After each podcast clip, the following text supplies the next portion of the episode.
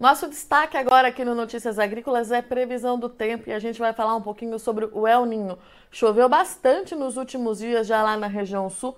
Será que isso já tem influência sobre esse fenômeno climático que promete mudar a próxima estação chuvosa no Brasil? É isso que a gente vai entender. E para conversar comigo aqui já está conectado Bárbara Centelhas, que fala em nome da Agrimet. Bárbara, seja bem-vinda mais uma vez.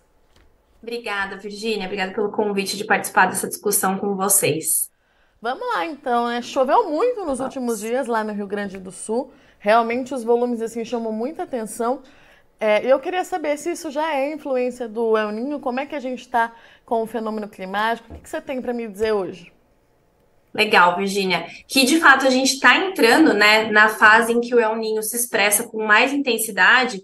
É, a gente já sabe, né? Estamos acompanhando esse fenômeno desde o fim da, da Laninha, né? Agora com a entrada do El Ninho a partir de maio desse ano. Então, o que tem acontecido, eu até trouxe essa imagem aqui para vocês darem uma olhada, é que de fato a gente está tendo um aquecimento, né? Não sei se vocês conseguem ver bem aonde eu estou mostrando Sim. aqui com o mouse, a gente tem esse aquecimento das águas do Pacífico Equatorial que começam a né, fazer com que haja mudanças na atmosfera e, consequentemente, dos padrões de regime hídrico.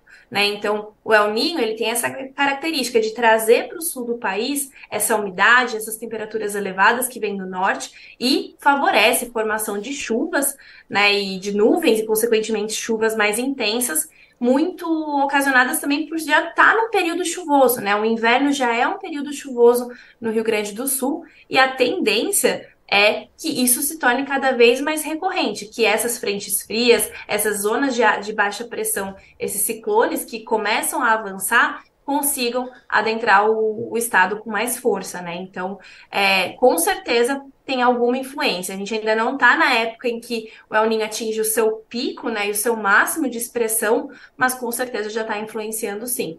Bárbara, era isso que eu ia te perguntar o El Ninho ele vai ganhando intensidade ao passar dos meses. Ele ainda pode atingir o seu pico, é isso?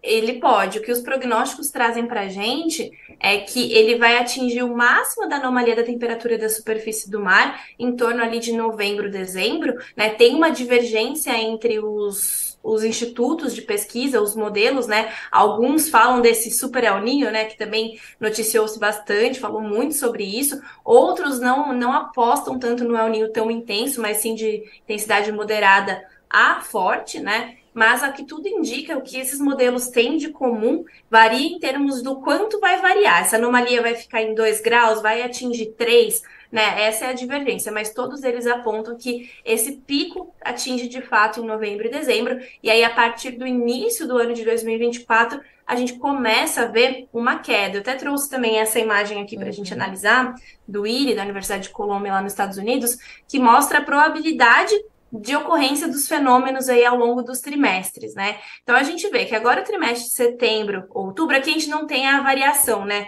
Que você me perguntou da intensidade, mas só para mostrar que, de fato, setembro, outubro, novembro, a gente tem probabilidades acima de 95% de continuar nessa variação positiva das águas do Pacífico e os modelos apontam, né? Eu não trouxe eles aqui, infelizmente, mas eles apontam sim para uma condição aí de ah. ganho de temperatura. Essa temperatura ela vai continuar aumentando. A partir do início aqui de janeiro, a gente ainda tem uma probabilidade alta, né? Do El Ninho, mas você consegue ver que começa a reduzir. Ou seja, as probabilidades começam a cair em sinal de que esse El Ninho está enfraquecendo. E também dá para ver que a partir aqui de janeiro, a condição de neutralidade começa a ganhar força. Tanto que o prognóstico aqui do IRI, né, esse é o prognóstico do mês de agosto, muito provavelmente na semana que vem eles soltam o novo, né, com a reanálise dos, dos pesquisadores do Instituto, mas a gente vê que tem uma probabilidade até de uma neutralidade já ser encaminhada logo após esse El em maio de 2024. Mas lembrando, né, Virginia, a gente está aí olhando muito Sim. a longo prazo, é, são suposições, são modelos, óbvio, com toda a estatística e toda a ciência por trás, mas quanto mais longo, maior incerteza, né? Mas é o que tudo indica isso. A gente tem máximo desse El ali em novembro, dezembro, e depois ele vai perdendo a força, e a grande dúvida que fica é até quando ele vai durar, né? E o Iris já traz algum insight aqui para nós de que talvez ele não se estenda tanto até o ano completo de 2024. Tá. Ô, Bárbara, sabe o que, que me chama muita atenção? É a intensidade com que essa chuva chegou nessa nesses últimos dias, né? Aí você trouxe aqui que a tendência é que as chuvas elas sejam mais frequentes, mas elas podem continuar vindo é, com esses padrões que nós observamos, com volumes é, bem significativos e com rajada de vento, enfim, toda essa característica que nós observamos nessa semana?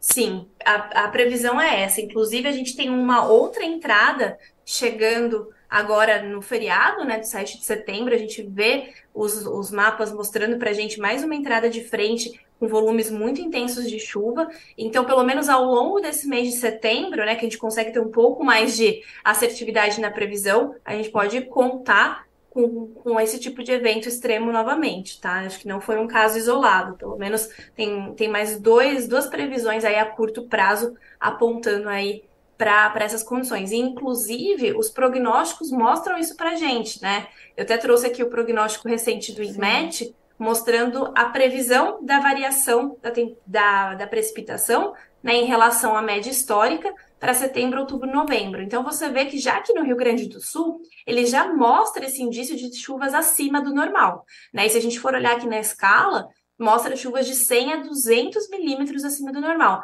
E mesmo aqui nesse prognóstico, não foi captada essa intensidade do que a gente está vendo de fato acontecendo, porque só nesses primeiros quatro, cinco dias do mês já choveu o que choveria em setembro todo. Né? E esses 200, 100 milímetros a mais já foram atingidos. Mas só para você ver que os modelos, eles estão captando essa variação positiva e que ela não fica só restrita ao Rio Grande do Sul, né? A gente tem Santa Catarina mostrando essa variação intensa também, Paraná podendo chegar sul do Mato Grosso do Sul, e você vê que boa parte aqui do estado de São Paulo, sul de Minas, também tem variações de chuva. Não necessariamente essas tempestades, né, intensas que a gente tem visto no sul, isso fica muito mais concentrado ali no sul, mas sim, a gente vai ter chuvas acima da média aí nos próximos três meses, segundo o prognóstico do INMET.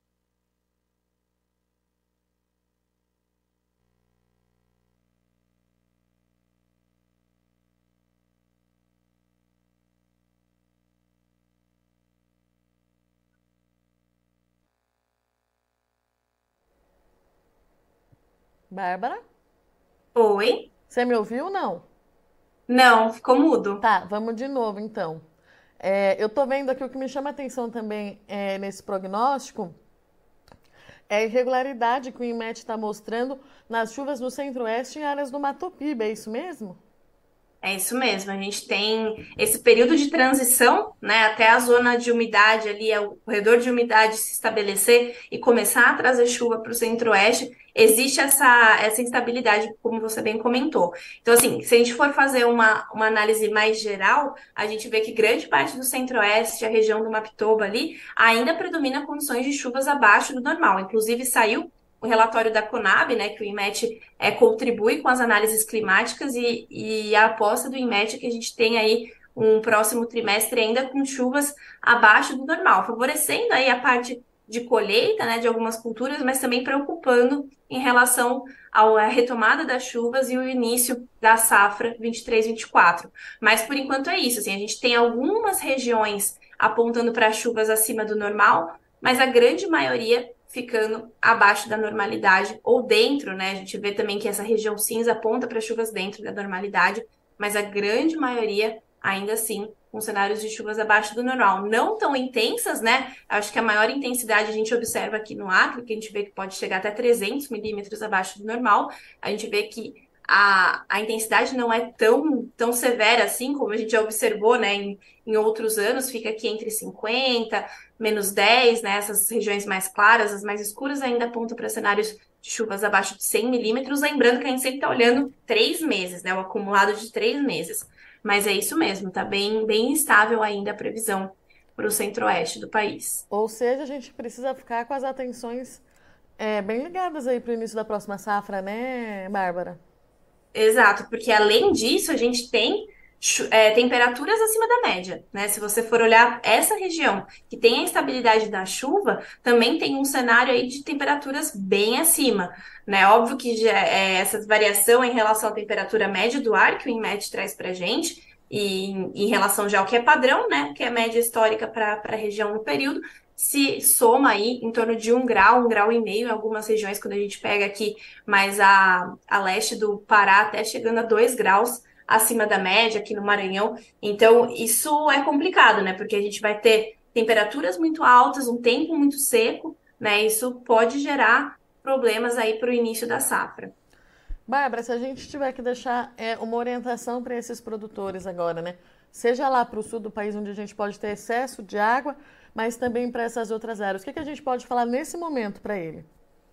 Olha, acho que nesse momento o mais importante é a gente acompanhar a previsão do tempo, né? É, a gente pode usar essas ferramentas de prognóstico climático para é, entender o que pode acontecer a, a, longo prazo, mas nessa, principalmente nessa fase, né, Virginia, que tem essa transição do período seco, pensando mais na região central, norte do país, quando a gente tem essa transição do período seco para o período úmido, é muito instável. Então a gente tem que olhar a previsão a curto prazo, né? Então ali no Rio Grande do Sul fazer o que dá, né? A gente sabe que esses excessos de chuva podem causar problemas nas culturas, no finalzinho das culturas de inverno, aumento da proliferação de doenças. Então, fazer o que dá em termos de, de se proteger, porque o clima não tem como a gente controlar, não é mesmo? Mas e acompanhar as previsões. Eu acho que quando a gente está num cenário muito incerto, a previsão do tempo a curto prazo, ela é a nossa ferramenta, a nossa grande aliada, né? Porque é ali que a gente vai vendo o que vai acontecer. A gente pode apostar nesse cenário que o Inmet traz para a gente, eles têm previsões excelentes, mas o que vai acontecer de fato, a previsão a curto prazo consegue captar com mais assertividade.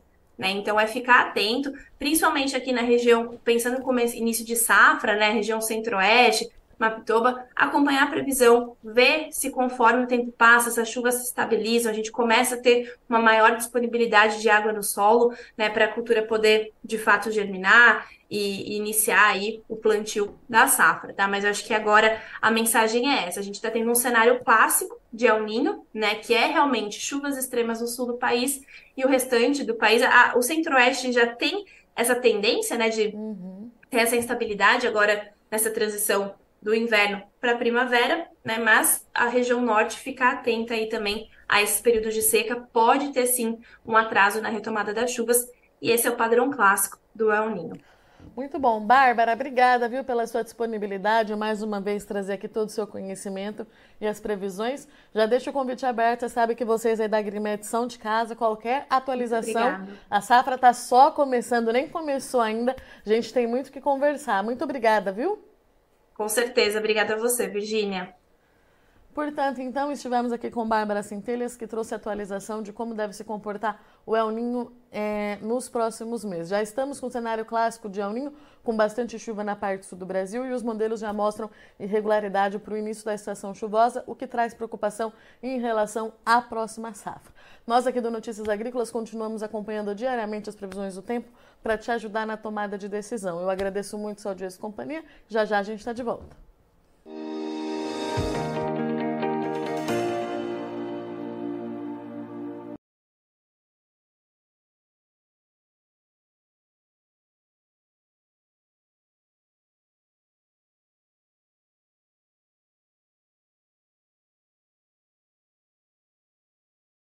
Participe das nossas mídias sociais no Facebook Notícias Agrícolas, no Instagram arroba Notícias Agrícolas e em nosso Twitter arroba Noteagri. E para assistir todos os vídeos, se inscreva no YouTube, na Twitch, no Notícias Agrícolas Oficial.